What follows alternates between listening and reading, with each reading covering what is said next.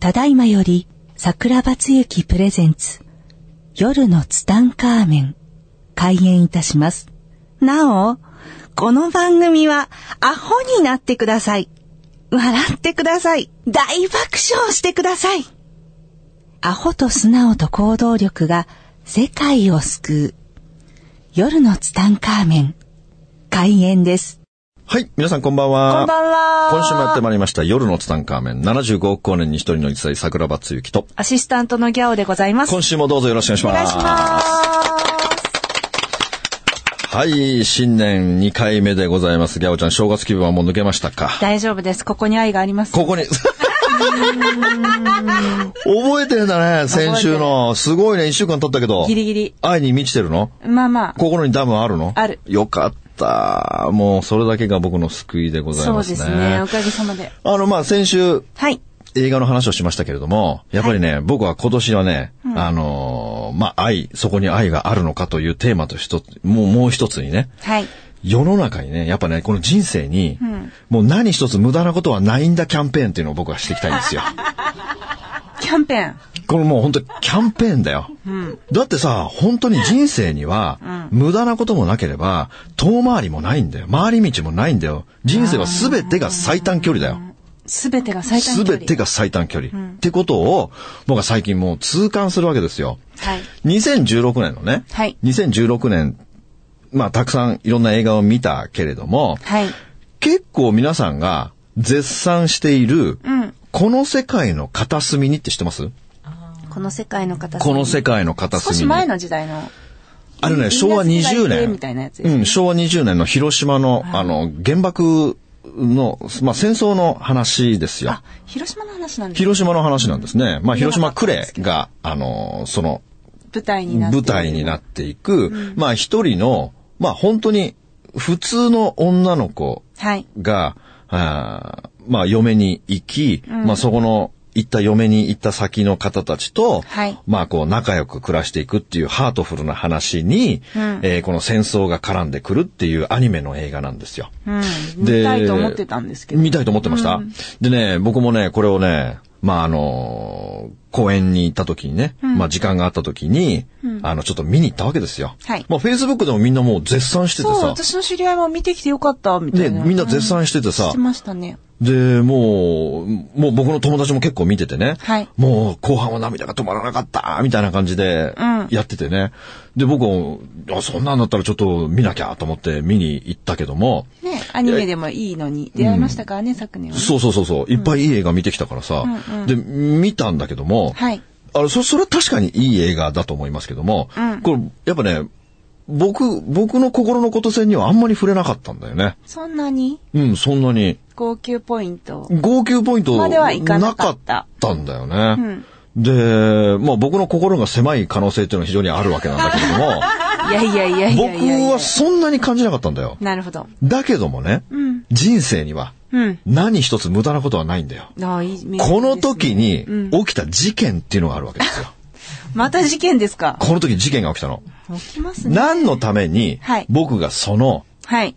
あのーこの世界の片隅にを、もう本当にね、もう神は用意してくれてるんだよ。もうすべての舞台を。君の名の時も結構面白いこと起きてましたからね。もう本当すべての舞台 を、もうあの日、あの時、あの瞬間でなければならなかったわけだよへ。ーあの時もね、はい。まあ僕は隣、まあ僕はその一人で見に行ってね、はいあの隣に、うんまあ知らないおおばちゃんがいますよ。うん。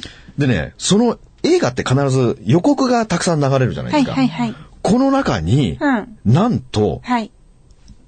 遠藤周作のうん。沈黙、1月21日公開のね、来週かなはい。沈黙のコマーシャルが、その映画の予告として流れるわけですよ。はい。この映画はどんな映画かっていうとね、はいもう時代は江戸時代、江戸時代。長崎に、はいあのークリスチャンが来て、はい。この、キリスト教を布教していくわけですよ。うん。まあ、世に、世に言う、もうキリシタン狩りとかあったじゃないですか。うん。だからもう、もしさ、踏み絵とかでさ、踏めって言ってさ、踏めなかったらさ、その場でもう打ち首なわけですよ。その時代の背景の話なんですよ。その時代の背景の話。う。そう。で、こう映画はね、その予告編、まあ2分か3分映画予告やってたけども、まあ、とにかく暗いんだわ。えっ、と、弾圧されてる方のそう、話弾なの圧、そう、弾圧されてるでしょ、だから、明るい話にできないから、まあ、すまあ、すごい、なんかもう映像が重々しいの重いし、なんかもうリアルなんですよ。で、僕それ見た時にね、もう絶対見たいと思ったの。なんかわかんないけど。なんか呼ばれるものがある。呼ばれるものだった。そしたらね、隣に座ったね、おばさまがね、その遠藤周作の話をしてるんですよ。ええこれ、あ、遠藤周作よ、これとか言って、これ遠藤周作のこの沈黙映画になったのねってこう小さい声で喋ってるわけ。で、もう遠藤周作がね、私は大好きで、って遠藤周作のうんちくをずっと語ってるわけですよ。僕、遠藤周作はさ、読んだことが一度もないさ。で、もう、やたら気になるわけ。だから、はいその、この世界の片隅によりも、僕はもう沈黙にしか興味がないわけもう。遠藤周作を読んでみたくなっちゃったの。もう僕ね、もう遠藤周作にね、恋をしちゃった のもう。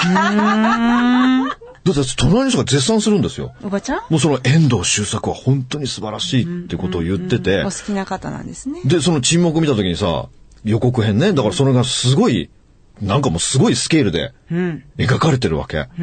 でも絶対自分も見たいと思ってさ、しかも舞台が長崎だよ。はい。大体ね、はイエス・キリストはね、あの一番初めに、あの日本に上陸したのが、長崎なんですよ。イエスが。れ本当のイエ長崎スが。でしたっけ本当の、うん。なイエス、イエスは長崎に上陸したんで北すよ上。していくんですよね。でね、イエスは本名があるわけですよ、もちろん。イエス、イエスが本名じゃない からさ。うん、あれもイエスは本名じゃないんだよ。あれもい、いわゆるあだ名みたいなもんだからさ。あ、そう。そうだよ。どう聞いてみなよ。天国行った時にさ、あなたの名前はイエスですかって聞いてみなよ。イエス。イエスって言うよ。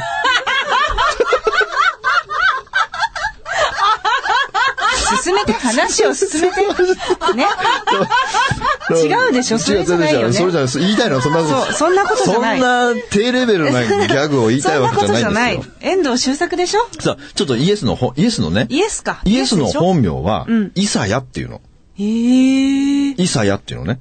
で、これをアルファベットで書くと、イサハヤって書くの。んだから、長崎の伊勢ハヤってところがあるわけ。あそこはイエスが上陸した場所なのよ。で、あそこにね、脇浜温泉っていうのがあるわけ。脇浜温う泉。ん脇浜温泉。だからそこのイエスが、まあ、長旅で、えー日本に来た時に、その脇浜温泉で旅の疲れを癒したという脇浜温泉は、今はね、足湯になってんの。だからあの足湯に浸かると、イエスと同じ温泉に浸かったというね。えーなんで、長崎行った時はぜひ、オッケーあのー、脇浜温泉に足湯で使ってくださいね。だから、本当にその、あの、イエス、その、その時代ね。はいあのー、まあ、長崎ってことで、僕はね、ぜもう、もう、すぐ、もう今すぐ見たいですよ。もう我慢できないぐらい。来週、もう、ちょっと。うん。でね、だからもう気になって気になってしょうがないからさ、遠藤周作をさ、アマゾンで見たんですよ。はいアマゾンで見たら、レビューがもうすごいレビューですね。もう皆さん絶賛。で、僕も遠藤周作気になったから、はい。買って読みましたよ。読み始めました。遠藤周作はね、もう名言のデパートだね。美しかった文章。いや、もう素晴らしいですね。もうこれぜひ遠藤周作を読んでほしいですね。そう、ギャオさんもほら、文学少女でしそょうそう、自称ね。だから本が大好きじゃないですか。でも遠藤周作読ん読んだあ、読んだことあると思うんですけど。読んだことある、もうとにかくね、この遠藤周作はすごいですね。でね、僕はこの遠藤周作のね、まあこれから、まあ時間ある時読んでいきたいんだけども、はい。一番初めにね、この遠藤周作の本を買ったのはね、うん。人生には何一つ無駄なものはないって本なんだよ。あもうこれ読んでかねっ、こいい。感動ですよ。うん。もう本当に感動しましたね。だから、本当に無駄なことはないわけですよ。だから、例えば、僕はその、この世界の片隅を見に行った。はいけれども、はい。僕の中ではそんなに、まあ、確かにいい映画ではあるけども、そんなもう絶対みんな見てねーなんていう映画では僕の中ではななかかっったたわけですよ。でも、僕がそれを見に行かなければ、沈黙のことを知らないわけですよ。遠藤周作に出会ってなかったかそもししれない。て僕はあの席に座っていなければ、んあのおばちゃんが遠藤周作の話をしていなければ、僕は遠藤周作に出会ってないわけですよ。だから、この世界の片隅にを見に行った意味というのが、はい僕を遠藤周作に合わせるために神が作ったんですよ。うん。ってことに僕は気がつくわけですよ。だから本当に無駄なこと、やっぱあるじゃない人生の中にさ、もうなんかすごい時間の無駄とかさ、なんかすごい遠回りしたとか、いろいろ人生にあるよ。でもそこには絶対にメッセージが隠れてるけども、はいみんなが気がつかないだけなんだよ。ね、なんか自己嫌悪とかの方が強いですからね。だから、あ失敗したとかね。そうそうですね、失敗。だからその失敗って、だから失敗じゃないんだよ。その失敗から何を掴んでいくのか、その失敗の中、もしくはその失敗にまつわることで、はい周りにいてくれる人とか、その中で絶対メッセージはあるし、気づく場所は、ところはあるから、はい。このね、拾っていってほしいんだな。うーん。絶対なんかあるんだよ。無駄なことはないんだよ、絶対に。だからもう転んでもタダで起きないってことだよ。転んでもただで起きるな。起きない。もう絶対意味があるんだよ。だから僕ね、なんで撲滅キャンペーンってのをしてるんだよ。えなんで言うじゃん人間ってなんでっキャンて。ペーン、なんか先週もなんかのキャンペーンしてましたよね。だからもう僕は毎秒キャンペーンやっ てるから。毎秒やってるから。忙しい。人間ってね、絶対言うんだよ。なんでなんでなんでって。ほら、ギャオも言うじゃん、すぐに。なんでって。言う。なんでなんでなんで。人生に、なんではないんだよ。なんでではなもい。今出そうだったもん。それでしょ、んなんでだからもう、こうなんでは ダメ。もうなんではダメ。なんで禁止ですよ。だから、なんでっていう言葉は、もう気に入らない時にしか使わないんですよ。なんでって。気に入らない。だからこの気に入らない。でも、意味があるんですよ、全部。人間って降りかかってくる現象は全てのタイミングが必要必然ベストなタイミングでしか物事は降りかかってこないんだよ、絶対に。はい。だからそこになんでって言葉はないわけだよ。そこになんでっていうのは気に入らないという不満を言ってるのと全く一緒なんだよね。だからそのタイミングをわざわざ用意してくれてるにもかかわらず、なんでって言った瞬間に気がつけないんだよ。だから意味があるんだって思わなきゃいけないの。だから人になんで、なんであんたこうなのとか、なんでこうなの、なんでなんでなんでって言った瞬間に気づけなくなるんだよ。その物事に。絶対その背後には、メッセージが絶対に隠れてるの。必ず絶対に。だから、そのメッセージに気がつこうと思えば、絶対教えてくれるから。絶対に教えてくれるの。だからこの部分に、はい。僕はね、今年フォーカスしてほしいんですよね。だから無駄なことなど何一つないというね。だから遠藤周作を読んでほしいですね。そして、えーぜひ沈黙を読んでほしいですね。だって本当遠藤周作の作品群はさ、全部評価がめちゃくちゃ高いよ。見たらね、びっくりした。あんな高い人いるんだね。長年愛されてますからね。もうすべての作品群がん評価がめちゃくちゃ高いんですよ。でね、本当ね、名言のデパートですよ、あの方。もうぜひね、僕、もうこの方もなく、ね、調べたらもう亡くなっててさ。そうですねもうぜひこの人のね、講演会とか僕行ってみたかったですよね。やっぱこの人もクリスチャンなんですよ。講演会とかあったんですかねいや、多分ないと思うけど。そうですよね。ないと思うけど、もうもし僕だったら、多分ね、会いに行ってる。あー。もうどんな手段を使ってでも、この人の、僕はこの本読んで、もう思考回路が見てみたい。どんなことを考えているのか、どんなことを口癖にしているのか、そのどんなライフスタイルを送っているのかっていうのを、僕はね、絶対に、僕はこの人会いたかったな。ほんだからもっと早く知りたかったけども、でもやっぱ全てのことはさ、タイミングがバッチリだから、まあそのタイミングでしか僕は遠藤周作、例えば、まあ他の人に読みなさいと言われても多分僕読まなかったと思うんだよ。あーあるじゃんそういうことってあるあるあるあるあるある。人からさ、進むどんなにって言われて、うん勧められても。言言われても、その時読まないとかさ、あるあるじゃないやっぱそれはね、タイミングじゃないんだな。うーん。だから僕の場合も、この遠藤周作に、ハマることによって、こっから先、枝葉が何本も分かれてるんだよ。遠藤周作を知ったことによってね。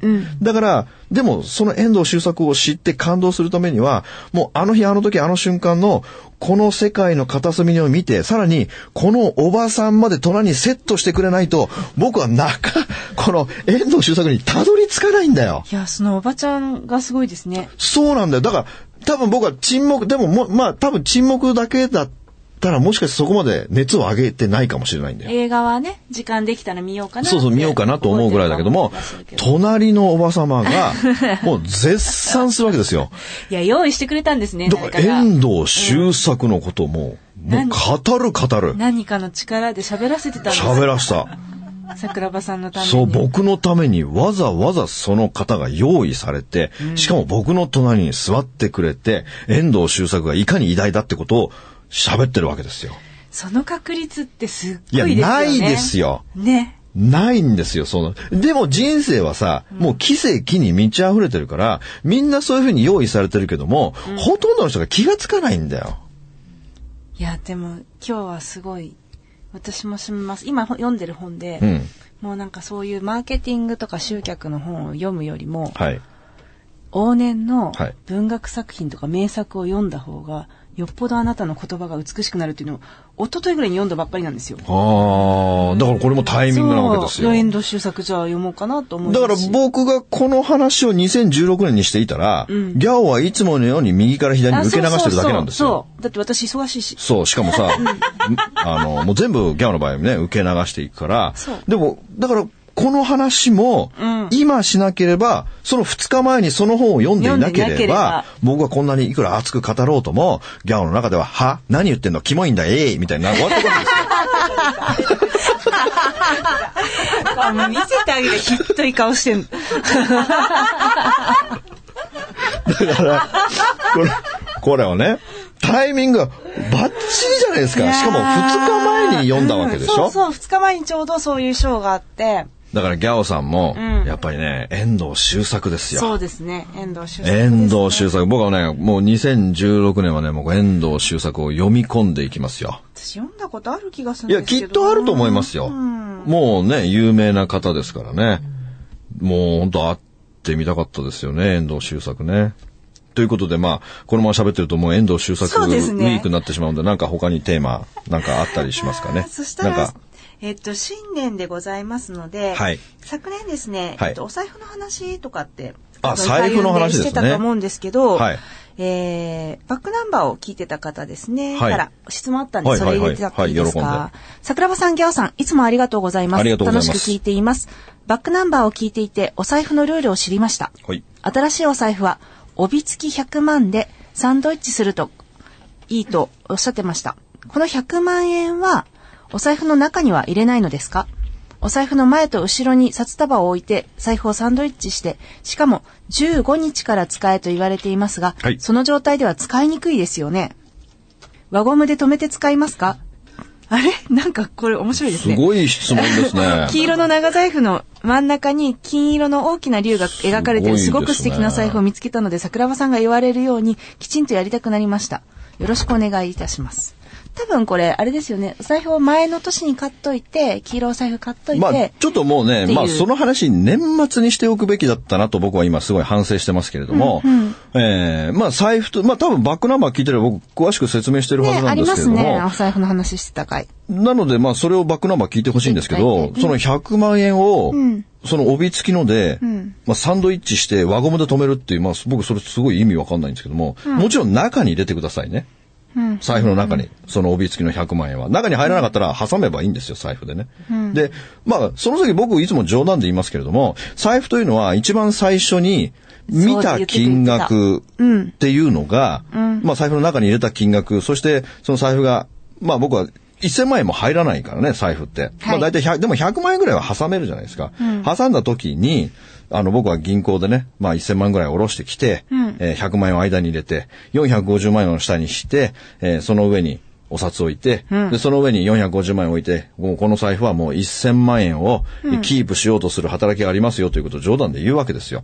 まあ冗談というかまあ1000万なんてね、まあうんうんうんえーまあ結構すごい大金なので、まあない方も多いと思いますけども、そんな時はアコモに行って借りてこようぜ、みたいな話をするわけですよし。てましたね。すぐ返せばいいみたいなね。で、だから1月14、まあそれは1月の15日からですからね。えーまでにやっておいてほしい。そうです、そうです。だから本当はね、年内の、まあ、2016年のうちに財布を買っておいて、で、まあ、中も破かず、封が、まあ、箱に入ったままの状態で、家の北側に、はい1月1日から1月14日まで、うん。 2週間安置しといてくださいねって。なぜかというと、1月1日から1月14日の間、北から南に大きなお金の流れが来るので、そのお金の流れに乗せるために、えー財布を北側に安置しましょうという話をするわけですよ。そうでしたね。で、1月15日の0時0分になった瞬間からビリビリビリと中を破いてその財布を使い始めるんだけども、1月15日の0時0分になった瞬間にビリビリビリと破いてその財布の中に新しい、できればね、本当新札を用意してほしいんですよ。えーもう銀行に行ってね、えー帯付きの、おお金を、おはいぜひ、その財布に挟んで、そして、まあ上と下でサンドイッチして、それを1月15日の朝、だから6時間か7時間か8時間ぐらいは、その状態で、えー置いておくってことだね。で、会社に行ってきますって言った時に初めて使い始めるという感じなんですよ。なるほど。つなのでまり、輪ゴムにつけて持ち歩かなくていいんですね。でおかしいでしょそれ財布の意味になってない。ないでしょそうです、ね。もう財布に、私も読んでびっく帯りしたん付きのですけど100万円をくぐりつけて輪ゴムで取り返したら、もうもはやそれ財布じゃ ないし、そうですね。名前が知りたいよ、それも。そうですね。何者か意味がわからない。なので、この方はちょっともしかしたら書き間違え、メッセージ書き間違えてしまったかでもそれにも意味があるしれなからいでねす。けど。うん。きっと。そうですね。うん。なので、まあ、あの ーできれ輪ばゴム、で勤めて使いますかって言ってるけど、そうはしないです。うんしないです、しないです。あとね、あと、大事なことあるけど、まあ、銀行に行ってね、えー100万円持って行って、すいません、新しいお札に変えてくださいって言うと、新札に変えてくれて、帯付きの100万円が来るでしょはい僕ね、その時のね、帯は絶対捨てないでほしいの。帯。帯なんでその帯っていうのは、ものすごいパワーが強いのよ。ええ、あの、帯。帯が。だからね、結構大富豪ってね、あの帯をね、財布に入れてたりするんだよ。だから僕、大富豪からね、結構帯をいただくことあるんですよ。それくださいよ。いいですよ。でね、僕の大富豪は結構くれるんだけど、100万円の帯ではなく、1000万円の帯っていうのがあるの。そう、太いやつ。極太のやつがあるんですよ。しあるやつ。そうそうそうそう。ああ、それ欲しい。あれ超欲しい、超は、欲しい、超欲しい。だからあれを財布の中に入れてるだけで、もう財布の中にも1000万入ってると同じパワーがあるんですよ。桜庭さん。お使いふ、お風呂でいいから、ちょうだい。うん、わかった。でね、だから、ぜひこの、でもね、そんな、1000万円の帯が欲しいんだったら、アコモに行って、1000万借りて、それを銀行に持ってって、診察にしてくださいって言うと、ぐるぐる巻きのやつが来るから、その帯だけもらって、その1000万円をアコムアコムに返しに行けば、帯だけ手に入るっていう。アコム1000万貸してくんないですよ。大丈夫だよ、ギャオは信用あるから。本当うん、一部上場企業のさ、課長だしさ、次期、なんだっけ、取締役でしょ全然違う。大丈夫、大丈夫。信用があるからね。全然大丈夫ですよ。だから、まあ、財布はそういうふうにして、ぜひ、うん。まあ、今日1月の10、 3。 13日ですね。うん。あと数分で4。だからもう今日中に お金、財布を非常にタイムリミットが、タイムリミットで、ちょっと帯付きの大銀行月休みになっのちゃ銀う。行休みなんでね、 16でもいいダメですもん。もうだ って、お金のパワーは1月1日から1月14日の、なだから10 14日の23時59分まではもう北からお金の流れが来てるので、でも間に合うじゃん。14日のうちに買いに行けば、あ、そうね。そう。時間は短いけど、ちょっと、ちょっと診察お金の診察とか帯はあれかもしれないけど、まあ、できることやりましょう。できることはやりましょう。だからもう今日中に財布を買う。で、財布は絶対黄色ですからね。イエロー。イエローです。で、財布が一番いけない色は赤なんですね。まあ赤という色の意味合いがですね、えー中に入ってるお金を燃やし尽くして赤字にするという意味があるので、ぜひ赤だけは避けてほしい。もうワンポイントの赤もダメなんですよ。だからできれば財布と赤っていうのは、あの、いちょっと、なるべく使わないでほしい色なんですよね。今度ね、買うとそきう。はね、だからぜひ黄色。で、黄金色はね、ちょっと色が強すぎるので、まあできれば黄色がいいんですね。黄色がいいんですねはい。まあなんでそれをね、えーまあ今日、まあ多分これ23時半から放送なので、まあそうですねこれを聞いてる人はもうほとんど、まあ2月14日なので、残り時間がもうめちゃくちゃ少ないですけれども、でね、財布を買うときはね、ぜひ高い財布を買ってほしいんですよ。なんでなんでかというとなんでって言っちゃった怒られちゃう。 そ うですね。ギャオの賞味期限10分もなかったね。で、なんでかっていうと、はい。自分が年収いくら欲しいのかってことを考えてほしいんですよ、まず。はい。自分が年収。例えば年収私1000万円欲しいですっていう人は、いいで絶対に財布の金額は5万円以上のを買わなきゃいけないの。なんでかというと、自分の買った財布の200倍が年収になってる。へー。なので、ぜひ高い財布を買いましょう。桜庭さんいくらの使ってるんですか僕はね、この大富豪に自分が財布買買う、か買った時、その話を知らなかったんですよ。うん知らなかったので、僕は、本当だったらもっと高い財布、それ聞いてたらもっと高い財布買ってたけども、僕の財布は19万ですね。うーん。じゃだあから200倍なので3800万です。だから僕は、次買う時はね、でも、高くてね、黄色い財布ってなかなかないんですよ、これが。あ、確かに。高い黄色の財布ね、ないんだな、なぜかな。あのね、この間僕の熟成のあの方がね、はいビトンの黄色い財布買ってて8万円って言ってましたね。ビトンでも8万円なのか。そうなんですよ。結構高くて黄色って言うと、なかなかないん探ですすの大変かもしれないねで。すねなかなかないんですよ。だから、本当に高い財布買おうと思ったらもうブランドのとこ行って、エルメスとかさ、ビトンのとこ行ってさ、オーダーメイドするしかないんだよね。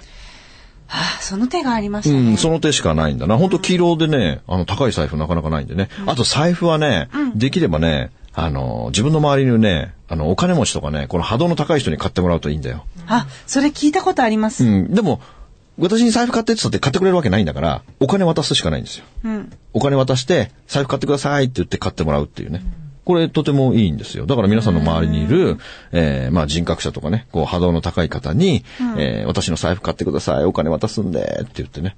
まあ買ってもらうと、おー非常に運気が高くなるという、えー言われもあるんだな。へー。まあもう日にちがないですけども、まあ多分これを聞くときにはもうね、14日が終わってて15日の人もいるかもしれないですけれども、はいあともうこの財布っていうのはやっぱり、お金の、でもそんな、僕はそんなことを気にするよりもね、財布をきれいにしましょうってことをすごく思うね。大事に使ってほしいですねう。ん、やっぱりね、財布が汚い人がいっぱいいますよ。財布の中身。多分ほとんどの人に財布見して財布の中身見してって言ったらみんな嫌がるよ。レシートとかがあるから。なんでかっていうと財布の中汚いゴミ箱みたいになってるから。もう財布は絶対にレシート領収書を入れた瞬間に、もうその財布はお金を集めるという意味はもうなくなってるんですよ。だからもうレシート領収書を入れた財布はもうすぐに買い替えなければならないということだね。あとはもう綺麗にしましょう。もうちょっと財布ね。お金の家だから、またその財布の中にお金が返ってきたいと思ってもらえるような財布にしなければならない。だから金運の悪い人見てみてごらん。財布の中すごい汚いから。だから財布を見れば、まあその人の人となりがわかるよね。だから財布が汚い人は大体家の中も汚いんだよ。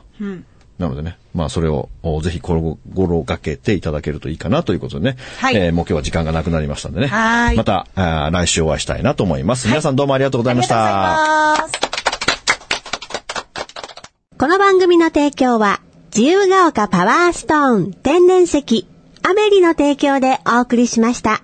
スマイル FM はたくさんの夢を乗せて走り続けています人と人をつなぎ地域と地域を結びながら全ての人に心をお伝えしたいそして何よりもあなたの笑顔が大好きなラジオでありたい 76.7MHz スマイル FM